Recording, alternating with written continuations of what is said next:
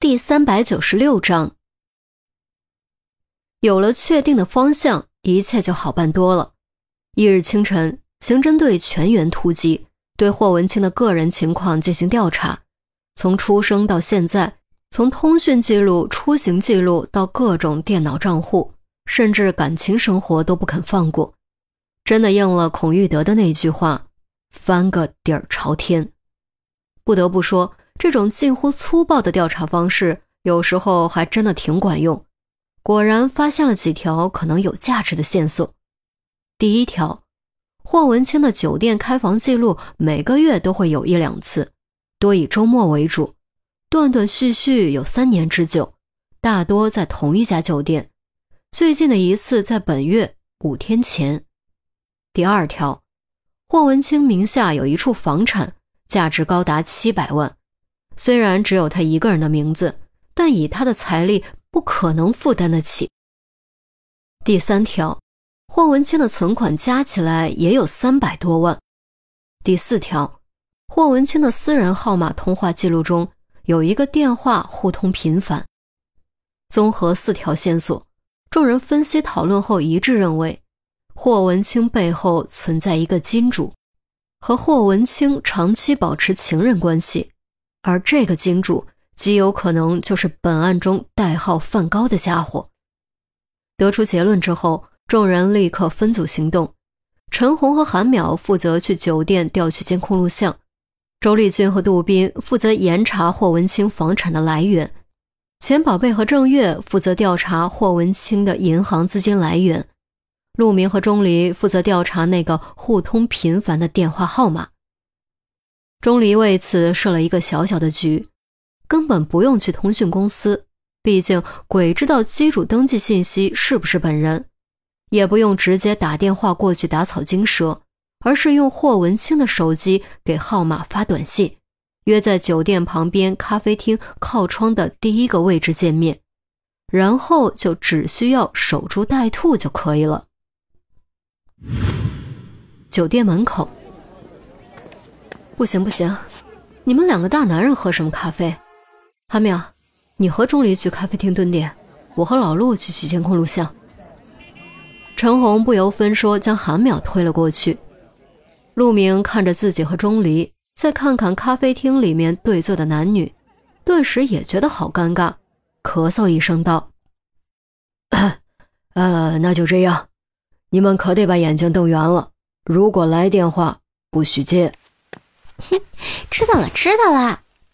韩淼推了陆明一把，主动挽住钟离的胳膊，笑眯眯地说：“借你半天当我男朋友，雨熙应该不会介意的。”呃，还是姐弟比较好。钟离尴尬的身子都僵硬了。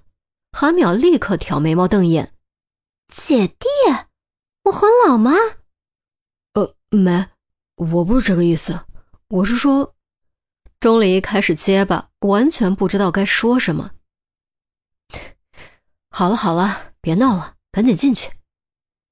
陈红哑然失笑，不过不得不承认，手足无措的钟离的确蛮可爱的，那种青涩的感觉实在是鲜嫩可口。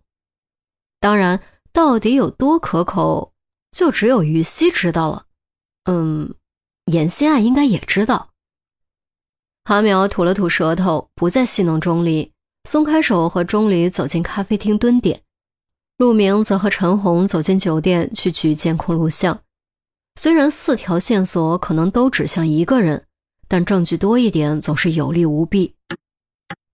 时间一分一秒过去，韩淼频频看表，从一开始的兴致勃勃，逐步演变成焦急不耐。你冷静一点。这样太明显了，钟离小声提醒：“切，搞得你很专业似的，姿势都不变一下。”韩淼反唇相讥，拿起杯子准备喝上一口，才发现咖啡杯不知什么时候已经空了。是，是吗？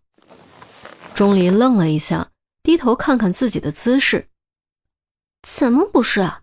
不知道的还以为我在和塑胶模特喝咖啡呢。韩淼给了一个让钟离吐血的比喻，钟离苦笑：“我真的有那么僵硬吗？塑胶模特是不是夸张了一点点？便在这时，韩淼突然双眼放光，赶紧给钟离使了个眼色，低声道：“疑似目标出现，注意注意！”钟离朝门口望去，果然看到一个很有成熟魅力、西装革履的男人走了进来。他并没有立刻入座，而是先左右看了看，似乎在找什么人。看到这个男人，钟离猛地吃了一惊。赶紧在目光接触之前避开眼神。怎么了？韩淼发觉钟离的表情、眼神都不对劲。你没认出来？钟离用不可思议的目光看着韩淼。我应该认出来吗？韩淼下意识就想转头，却被钟离唰的抬手捏住下巴，当时愣了愣，然后狠狠瞪了钟离一眼。钟离赶紧撒手。用很低很低的声音说出三个字：“洛飞流。”洛韩淼吃惊之余，下意识拔高音量，好在反应够快，生生将后面两个字咽了回去。不急，也许只是巧合。先看看他坐哪。钟离语气平静，心中却是惊涛骇浪。洛飞流本来由于逻辑矛盾被排除了嫌疑。可如果霍文清是洛飞流的情人，那么情况就瞬间不一样了，等于整个案子绕了个圈，又绕回了洛飞流身上。无论作案动机还是作案条件，洛飞流都完全满足。那么，到底是不是洛飞流呢？一切就要看他接下来到底会往哪里走，到底会坐在哪儿。韩淼显然也意识到了现在的情况。一边假装和钟离聊天，一边打开手机前置摄像头观察洛飞流的一举一动。只见屏幕中，洛飞流扫视一圈之后，抬脚朝靠窗的第一个位置走去，坐下之后掏出手机开始打电话。坐下了，洛飞流在约定的位置坐下了。钟离不再犹豫，猛然起身，捏着霍文清的手机朝洛飞流走去。韩淼也赶紧站了起来，并没有跟在钟离身后，而是朝门口走去，隐隐有堵住去路的意思。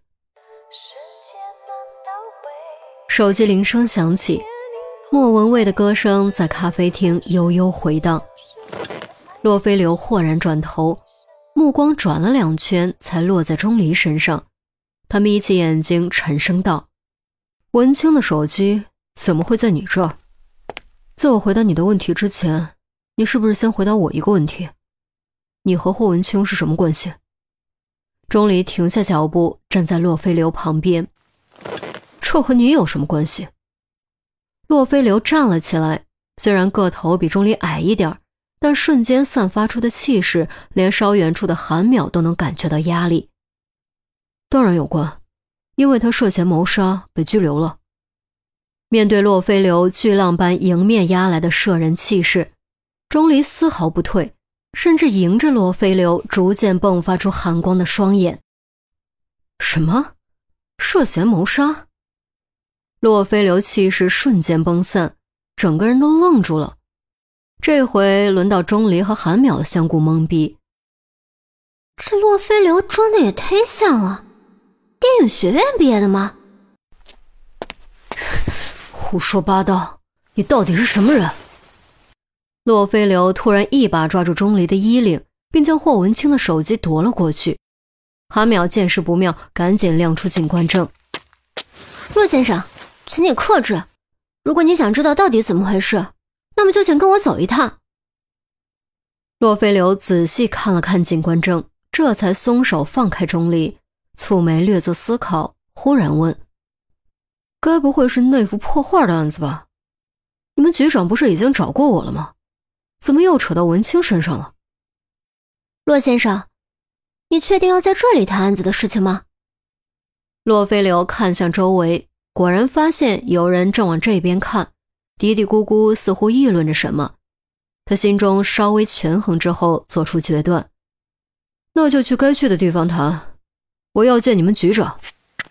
请韩淼让路哼。洛飞流重重哼了一声整了整西装瞪了钟离一眼朝外走去。钟离看着洛飞流的背影再次陷入沉思。洛飞流表现的好奇怪他到底是不是霍文清背后的那个人呢？到底是不是梵高呢？